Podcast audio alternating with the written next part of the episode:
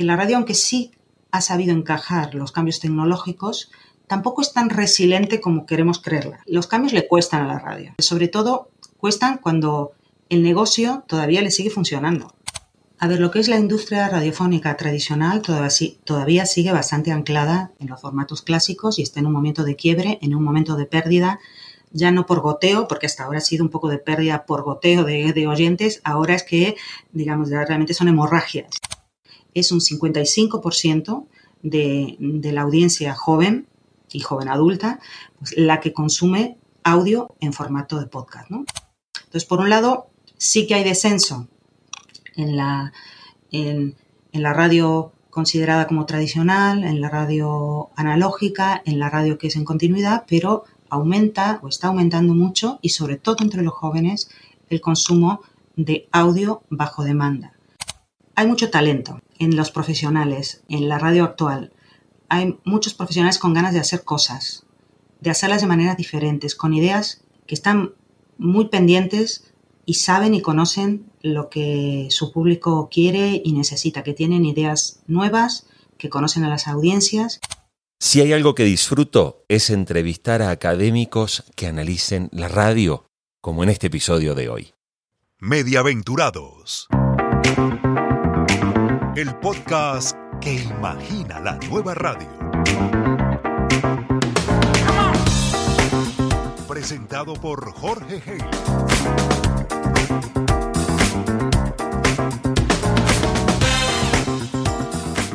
Bienvenidos a este episodio número 13 de Mediaventurados, donde hoy converso con una académica de la Universidad de Navarra, una de las universidades más prestigiosas en español vinculadas al tema medios de comunicación y a gestión de medios de comunicación. Conversaremos naturalmente de la radio, del comportamiento de los jóvenes, de las audiencias y por qué no se conectan con la radio, pero ¿Saben por qué me gusta entrevistar académicos? Porque muchas veces quienes trabajamos en, este negocio de la radio, del mundo del audio, claro, estamos demasiado inmersos en la gestión del día a día y por supuesto en la propia situación de la, de la misma industria, de lo que está viviendo. Y más aún en una época como una pandemia de coronavirus que ha generado muchísimos problemas al mundo de la radio, al mundo de la televisión, a todos los medios, en realidad a casi todas las empresas. Me gusta entrevistar académicos porque en general los académicos pueden despegarse ¿sí? de, ese, de ese día a día y poder mirar con un panorama mucho más amplio, ¿no? Como siempre decimos, ellos miran más el bosque mientras nosotros estamos más enfocados en el árbol. Y les cuento un pequeño detalle. Días pasados leí un artículo precisamente de Pilar Martínez, nuestra entrevistada de hoy, donde citaba a un autor que ya en el año 2011 decía que las audiencias jóvenes se estaban desconectando de la radio. Fíjense que han pasado 10 años y hoy se sigue hablando de esa situación. Eso es lo bueno de los académicos, que generalmente hacen análisis, estudios, eh, evalúan los mercados con datos y de ahí van obteniendo conclusiones que muchas veces nos anticipan tendencias. Pero bueno, vamos directamente al episodio de hoy y a por favor presentemos a la invitada. María del Pilar Martínez Costa es doctora en Comunicación Pública por la Universidad de Navarra. Nació en la provincia argentina de Córdoba, pero hace 30 años se radicó en España para desempeñarse en el mundo académico de una de las más prestigiosas universidades de ese país. Desde mediados de los años 90 investiga sobre la introducción de los sistemas de radio digital en Europa, y los cambios que la tecnología digital ha desencadenado en la forma de pensar, hacer y gestionar los contenidos de la radio. Su libro La radio en la era digital fue pionero en esta materia. Sus más de 30 artículos científicos y capítulos de libros publicados sobre este tema de investigación son referencia obligada en Europa y América.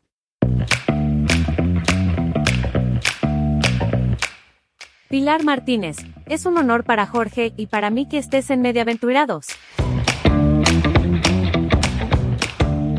Pilar, si observamos la evolución de las audiencias de radios musicales en España en los últimos 10 años, la caída de oyentes ha sido bastante grande y bastante importante. Incluso en cifras que superan hasta el 25%.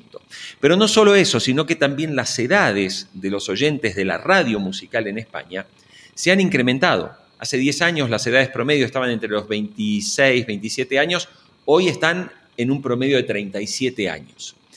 Eh, la radio musical entonces continúa su descenso.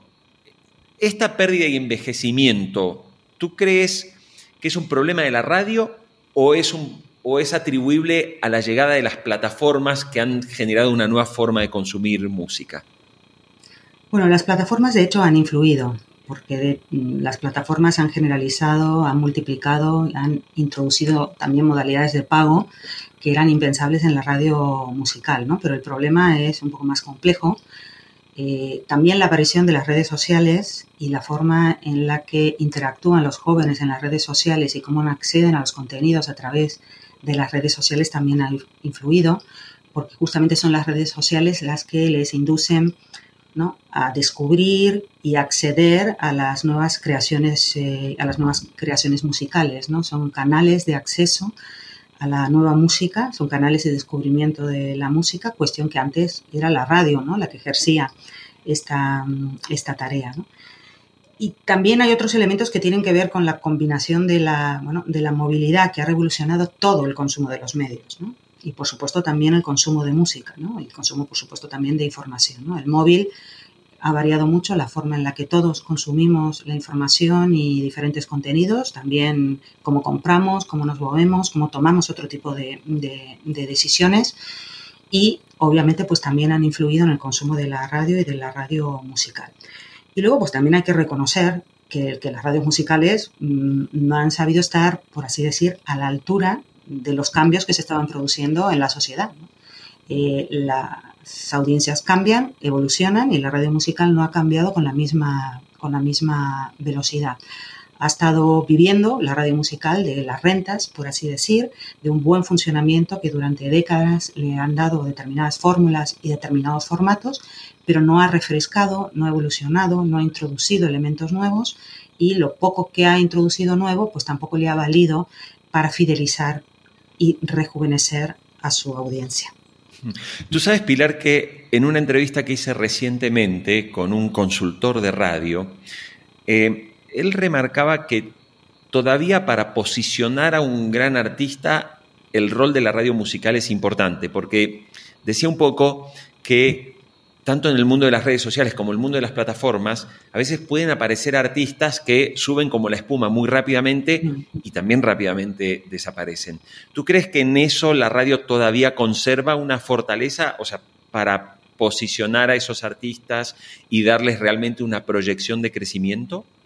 Sigue cumpliendo una función que es relevante, pero se complementa con las, con las anteriores, ¿no? O sea, si uno ve los estudios de audiencia en Estados Unidos, todavía la radio sigue ocupando un lugar importante en lo que es el posicionamiento de eh, nuevos o nuevos, nuevas piezas, nuevas piezas musicales. Y desde luego contribuyen a la consolidación de algunos fenómenos, de algunos fenómenos musicales. Eh, lo que ocurre es que bueno, ya no participa tanto en lo que es el proceso creativo, cosa que en el caso, por ejemplo, de la radio europea sí que fue muy importante, porque en muchos laboratorios de emisoras de radio surgió buena parte de la música contemporánea, eh, en, el caso, eh, en el caso europeo. Entonces, esto sí que se ha desplazado pero como amplificadora de fenómenos musicales populares, desde luego la radio sigue ocupando un lugar importante porque suma, pero también hay que contar con el resto de los elementos, con las redes sociales y con todos los eventos que se generan en torno a las redes sociales, ¿no? porque eh, también todo el fenómeno FAM, o las comunidades que se crean en torno a las redes sociales y a las, eh, bueno, las transmisiones en directo o en vivo a través de redes sociales por parte de los artistas, también genera una, una, relación entre los creadores, entre los artistas directamente y los públicos, sin ningún tipo prácticamente de intermediación. Entonces, bueno, la radio tiene que asumir que él ha cambiado la forma de producción y distribución de música y que se tiene que sumar como parte integrante de este nuevo fenómeno. Ya eh, el, sistema por el cual mm, lo que reproducía o difundía la radio era lo que triunfaba, mm, eso sí que ya no funciona. Mm. Tú, has hecho unos estudios desde la Universidad de Navarra en colaboración con la Universidad Austral de la Argentina. Y algo que me sorprendió al leer esos trabajos es que ya por el año 2011 había académicos que hablaban de que los jóvenes no tenían interés por la radio. Y han pasado 10 años. La consulta es si en los análisis más recientes que has hecho, tú eh, ves que haya algún cambio que intente revertir esa tendencia declinante o sigues viendo que la industria está demasiado paralizada y demasiado enfocada en su formato, en su formato histórico.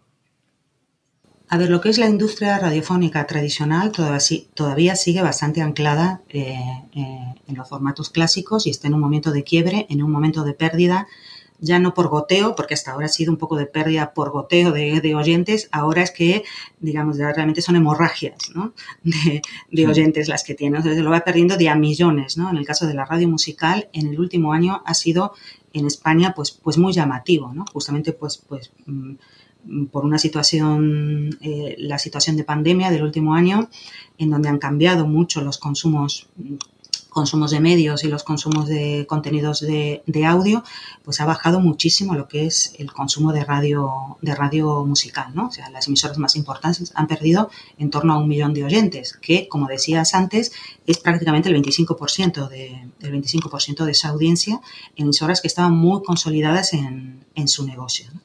Entonces tenemos por un lado unos formatos que no se han actualizado, que no se han refrescado, que no han innovado, eh, que han hecho pequeños ajustes, pero no los necesarios. Pero por otro lado tenemos jóvenes que a lo mejor no consumen lo que nosotros denominamos radio tradicional, pero sí que empiezan a consumir mucho contenido de audio. Ajá. Eh, entonces sí que hay estudios y en el caso, bueno, la Universidad de Navarra lidera desde hace bastantes años eh, en España eh, los informes que realizan con, con la Universidad de Oxford relacionados con el consumo de, de noticias en plataformas sociales, pero en general de consumo, de consumo de medios. Y con respecto a podcast, en los últimos años señalan que el consumo bueno, va oscilando entre un 38 y un 43% en general en la audiencia, pero si nos fijamos en las franjas de edad entre 18 mm, y 35 años, el consumo todavía es mucho más alto. Es un 55% de, de, la audiencia joven y joven adulta pues, la que consume eh, audio en formato, en formato de podcast. ¿no? Entonces yo creo que los jóvenes consumen audio, pues a lo mejor no le llaman radio, en algunos casos es radio, en otros casos es, podcast o, en otros casos, bueno, también se mide aparte, ¿no? Lo que es el, streaming, la escucha de streaming musical. Eh, pero bueno, es, es, un síntoma interesante de el ver que efectivamente los jóvenes, si les ofreces un buen contenido en la forma en la que ellos están acostumbrados a consumir contenidos, es decir, cuando quiero, a demanda, eh, ahora información, ahora entretenimiento, ahora ficción, ahora mm, pues una entrevista en profundidad, ahora el deporte, ahora mm, estilos de vida, es decir, consumos variados, flexibles, a demanda, que se acomodan también en cuanto a la duración, que no necesitas escuchar programas de larga duración pues para, em, pues para poder realmente sumarte a esa, a esa conversación, pues los jóvenes están allí. ¿no? Entonces, por un lado, sí que hay descenso en la, en, la radio considerada como tradicional, en la radio analógica, en la radio que es en continuidad, pero aumenta o está aumentando mucho y sobre todo entre los jóvenes el consumo de audio bajo demanda. En tu trabajo con la radio musical y la investigación de la radio musical, uno pensaría que la radio hablada para la producción del podcasting y para la producción de audio on demand parece como un ámbito más natural. La fórmula de radio musical evidentemente va a tener que probar nuevas, nuevos formatos, porque también sabemos que en el podcast no se puede poner música con derechos porque todavía no hay una legislación que permita este, distribuir o compartir música para las señales de radio en estos, en estos formatos. ¿Tú tienes algún ejemplo, algo que, de repente te haya llamado la atención y hayas visto que, eh, que digas, esto está bien pensado, esto está bien tirado, como dicen en España, ¿no? O sea, para, para mm. que funcione. Bueno, a ver, yo creo que la radio musical tiene muchas posibilidades, o sea, tiene un contenido que es excepcional y que engancha con muchísima audiencia, ¿no? O sea, porque la música nos interesa también a todos. Digamos, es que es, eh, bueno, y, eh, y, además acompaña, nos acompaña en nuestros diferentes estados de ánimos, pero bueno, también la, la radio musical tiene que saber que tiene que aportar valor. No solamente es un hilo musical en donde pues, voy combinando eh, a lo largo de una hora con pequeñas presentaciones de un, eh, de un locutor mm, que, me, que me acompaña, pero que realmente no me aporta contenido. Lo que tiene que hacer es trabajar mucho mejor lo que son esas intervenciones de palabra que acompañan a la voz y ser en ese sentido curar más el contenido y añadir valor. Mm. Ha funcionado muy bien un, un producto, una serie que se llama Ídolos eh, en, eh, en, Podium, en la plataforma de podcast eh, del, grupo, Prisa. Del, grupo Prisa. Se llama Ídolos. Está orientado sobre todo a público mm, juvenil, ¿no? o sea, de, 15 a 18 años, presentando los grandes mitos de la música de finales del siglo, de finales del siglo XX. ¿no? Y va repasando en un lenguaje muy sencillo, muy divulgativo, eh, que te acompaña muy bien, que, pues, que está gustando a los expertos y a los que no saben nada acerca de Freddie Mercury o, bueno, pues cualquiera de los grandes, ¿no? O sea, los Beatles. Elvis Presley, han hecho biografías de Elvis Presley y otros, ¿no? Entonces, estos son formatos que funcionan. Pilar, eh, una de las cosas que siempre se dice es que la radio ha tenido una gran capacidad para adaptarse a lo largo de su historia, ¿no? con el surgimiento de la televisión, cómo se fue transformando y cómo fue adoptando las nuevas tecnologías. ¿Por qué será que la radio ¿sí? no ha logrado calar en el teléfono celular? Porque cuando salió el teléfono celular todo el mundo decía, y recuerdo muy bien frases de quien era mi jefe en aquel momento en la cadena SER, Daniel Anido, agarraba el teléfono y decía, este es el nuevo transistor, este es el nuevo transistor. Pasado el tiempo, llegamos al 2021 y vemos que la radio por streaming no supera consumos del 25% en promedio, es decir, uno de cada cuatro consume radio por streaming, pero no se ha utilizado ese formato y la radio misma no ha sabido aterrizar bien en, en esos formatos de telefonía celular. ¿Tú por qué crees que ha pasado? ¿Tiene que ver con las pantallas? ¿Tiene que ver con que la radio no ha sabido hacerlo? ¿Tú qué crees? Bueno, hay por, un lado un problema tecnológico en, tanto que hubo pues bastante reticencia, eh, sobre todo también por las grandes empresas radiodifusoras, a incluir en, el, hardware de los teléfonos móviles eh, el dispositivo que permitiera eh, utilizar el móvil también como un, como un transistor. De manera que ha habido que desarrollar aplicaciones eh, que en el fondo emularan un, transistor, pero de manera un poco indirecta y no se han realmente popularizado. Luego que también requería como el acuerdo de de, todas las emisoras dentro de un mismo mercado para estar en una misma plataforma y eso, bueno, ya se sabe que en algunos sitios es un poco complicado. Los primeros en hacerlo en, Europa eh, fueron el Reino Unido, pero bueno, tienen una estructura pues, pues eh, muy, peculiar también de, radio y está pues, muy equilibrado, ¿no? Lo que es la presencia pública, privada, nacional, local, etcétera, ¿no? Entonces realmente ponerse de acuerdo para tener un mismo radio player en el cual poder sintonizar eh, todas, eh, todas las emisoras, cosa que no ha sido posible hacer eh, en otros mercados. Entonces, por un lado, ha habido problema tecnológico, ha habido problema pues también un poco de mercado de, mm, la radio y yo creo que, bueno, que, que, que la radio, aunque sí ha sabido encajar los cambios tecnológicos, tampoco es tan resiliente como queremos creerla. Los cambios le cuestan a la radio. Eh, le cuestan, eh, cuestan asentarse, sobre todo cuestan cuando el negocio todavía le sigue funcionando. Cuando las cuentas le siguen saliendo, pues mm, pues uno tiende a ser un poco eh, conservador, ¿no? O sea, las empresas tienden a ser un poco conservadoras. Entonces, ha habido pequeños cambios, ha habido pequeños ajustes, pero no ha habido una apuesta desde el minuto cero ni por la radio digital eh, terrestre o por satélite, ni tampoco por la radio a través, de, a través de Internet, cosa que ahora se está imponiendo.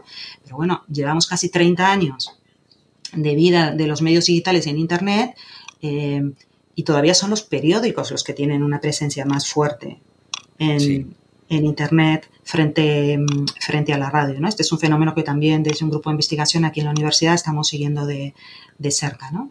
Y sobre todo que hay pocos medios nativos digitales que nacen directamente en Internet que apuestan por ser una emisora, ¿no? O por tener un contenido mm, de radio, ¿no? Ha habido muchas mm. iniciativas, no todas están consolidadas y algunas, bueno, que fueron experimentos que no, que no fructificaron, ¿no? Te quiero llevar a un tema que tiene que ver justamente con tu área del mundo académico.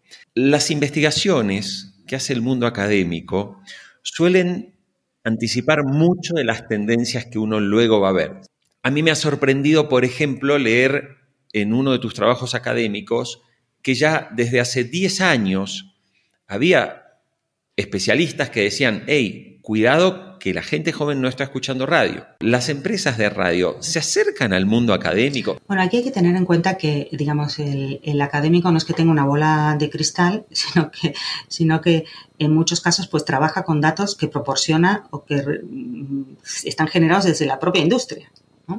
Pero justamente desde la perspectiva académica, eh, analizando pues también o comparando con otros mercados, uno es capaz de darle una dimensión, una perspectiva un poco diferente.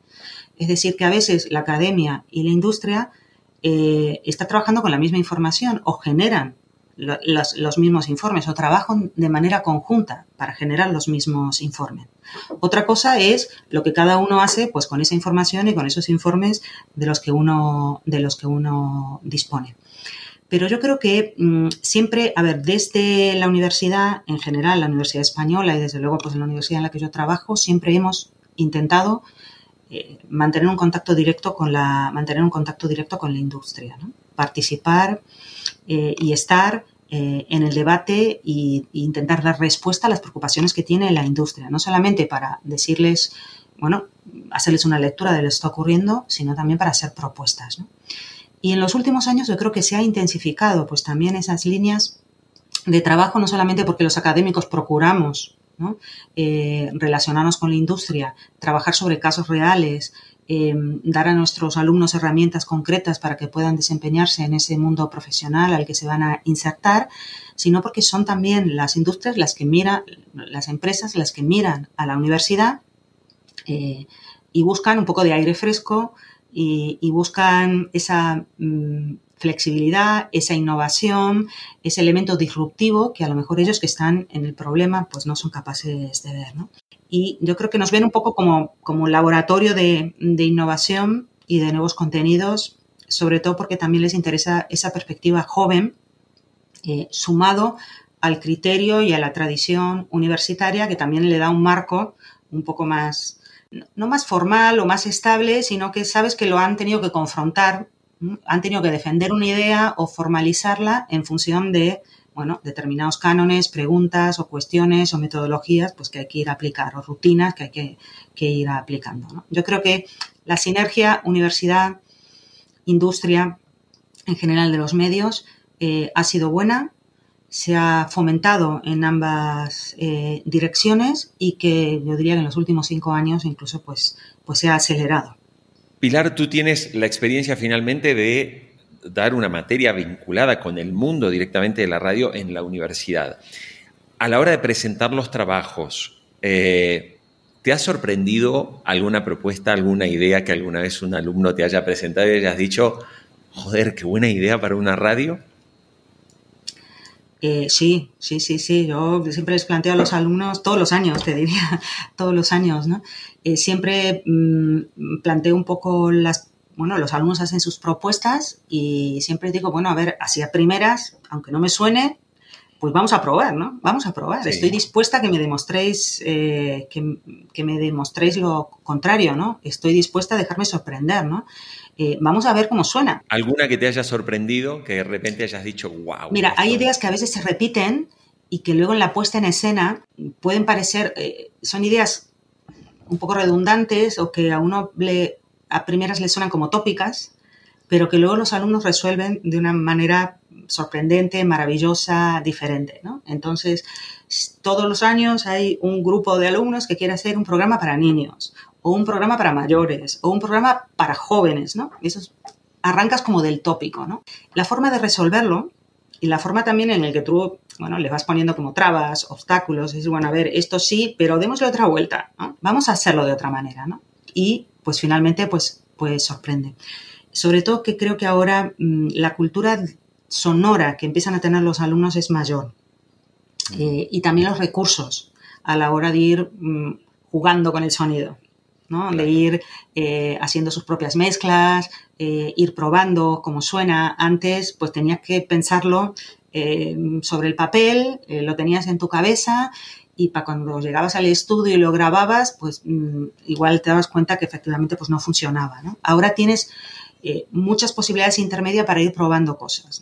Y entonces eh, es magnífico ver cómo esa cultura, cuidado por la calidad del sonido, por esa incorporación en general de, un sonido más cuidado de lo que es la ambientación, de lo que es construir una escena, de caracterizar personajes, eh, crear ambientes, eh, también para, no, no, solo para ficción, ¿eh? Eh, también para reportajes o podcast narrativos o incluso para una tertulia ¿no? o una entrevista. es maravilloso ver cómo ellos también son capaces de probar, de probar cosas. Y también de darse cuenta de que a veces llegan con, mm, con ideas como muy complejas y que como la radio es el medio más simple en el sentido de más despojado de florituras, digamos, o sea que más sintético y por eso mm. también es uno de los más difíciles. Luego te das cuenta que necesitas muchos menos recursos para transmitir lo que quieres contar, ¿no? La verdad que es que todos los años mm, mm, me sonrío hablando de las prácticas, digo, o sea, disfruto mucho y aprendo mucho cada año y es aire fresco que entra cada año cuando estás con los alumnos y te, te dan oportunidad de, de reinventar las formas de contar a través del audio. Pilar, tú estás en contacto diario con chicos jóvenes que seguramente no son oyentes de radio. Seguramente no son oyentes de radio. Si tuvieras que encontrar palabras para definir cómo uno puede llegar a, imaginar lo que va a ser la radio que van a consumir esos jóvenes, es decir, esa transformación que evidentemente ya no va a ser la radio de FM o de onda media, incluso no sé si del DAB Plus, ¿Te animas a hacer un ejercicio eh, este, de cómo uno puede imaginar la radio? A ver, yo imagino mm, que la radio va a seguir estando allí, que eso también es importante, el saber que el medio va a estar allí, que va a seguir jugando un papel importante en lo que es el medio de comunicación y de compañía ligado a la actualidad y ligado a los temas pues también que interesan a la sociedad y los temas bueno, que interesan a la sociedad y entra la cultura, entra la música, entra todo. Es decir, que como medio de comunicación pienso que la, radio va a seguir jugando su papel. Lo que pasa es que tiene que adaptarse.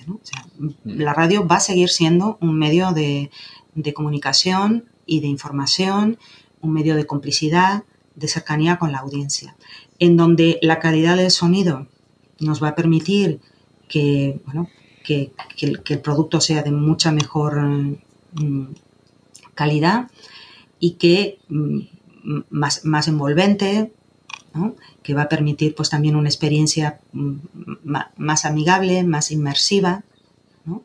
Eh, yo imagino, imagino el audio más que la radio. La radio va a seguir existiendo como medio. Eh, hay que ajustar los contenidos, hay que pensar que las audiencias cambian eh, pero como medio pues seguirá existiendo porque existe esa necesidad de, esa necesidad de, comunicación y el audio, el sonido es la forma de comunicación más humana, por así decirlo. Y bueno, luego pues también tendrá, habrá otros formatos ligados eh, al audio en donde las marcas, eh, los expertos, los influencers, pues también, bueno, tendrán su voz, su voz propia y sus seguidores en otro tipo de, plataformas también, también complementarias. Yo creo que la radio será multimedia, multiplataforma, pero seguirá siendo sobre todo un medio, un medio, de, un medio de comunicación. Pilar, eh, termino con la pregunta clásica que tiene este podcast si hay un evento de radio, que de repente tiene 500 ejecutivos de radio, ¿sí? parecido al Radio Days, y te invitan a dar allí una conferencia, tienes que subir al escenario y en un momento te están escuchando todos diciendo, Pilar, ¿qué nos aconseja que hagamos? ¿Por dónde vamos ante ese contexto donde hay menos audiencia joven, donde las audiencias tienden además a bajar también, o sea, eh, incluso bajan los ingresos? Eh, uno, dos o tres consejos que darías en una conferencia ante ejecutivos de radio? Yo sobre todo les diría que escuchen, que escuchen a las audiencias, escuchen a los públicos, que son diversos, eh, y que escuchen a sus profesionales. Hay mucho talento hmm. en los profesionales, eh, en la radio actual. Hay muchos profesionales con ganas de hacer cosas, de hacerlas de maneras diferentes, con ideas con ideas buenas, ¿no? que están muy pendientes y saben y conocen lo que su público quiere y necesita, que tienen ideas nuevas, que conocen a las audiencias, a veces mucho más que los consultores externos, ¿no? a los que a veces se recurre. También les diría, además de que escuchen, que no teman a la tecnología. La radio no lo ha hecho, pero hay que volver a insistir en esta cuestión, sobre todo que no teman a las redes sociales que no teman a las plataformas de streaming, no son enemigos. Son nuevas herramientas, son nuevas tecnologías, surgen allí, eh, tienen que ser aliadas, deben ser oportunidades, no deben ser eh, enemigos. Son oportunidades para hacer una radio, para hacer un periodismo mejor. Bueno, creo que vale también el refrán popular de, bueno, si no puedes con tu enemigo, únete a él. Entonces, mm, bueno, las plataformas de streaming han entrado, están allí, allí están también las audiencias, pues vamos a estar allí también en las plataformas y en las redes sociales porque es la manera de seguir conectados con nuestra audiencia de siempre y de ganar también nueva audiencia. Finalmente les diría en general que bueno, que se atrevan a hacer cosas de manera diferente y sobre todo con otros tiempos de producción eh, diferente. No sé, que sean capaces de, de probar cosas distintas sin necesidad de estar pensando en la programación del año próximo completo, sino ir probando pequeñas cosas, a ver cómo funcionan, pero que no paren, digamos, que, pillen un ritmo de innovación, eh, de hacer las cosas de manera diferente, que es ahora también lo que nos está pidiendo los públicos, ¿no? Y que ahora tenemos muchísimos recursos también para, para hacerlos. Pilar Martínez, profesora de géneros y programas de radio de la Universidad de Navarra. Muchísimas gracias por esta conversación y por haber estado aquí en Mediaventurados. Gracias a vosotros y me ha encantado la conversación y que siga, que siga la radio y larga vida la radio y el audio. Muchas gracias por seguir a Mediaventurados y si no te suscribiste lo puedes hacer en Apple Podcast, Google Podcast y Spotify. Ah, fíjate la nueva portada que tiene Mediaventurados. Estrené nuevo logo. Otro día te cuento de qué se trata. Chau, hasta la próxima.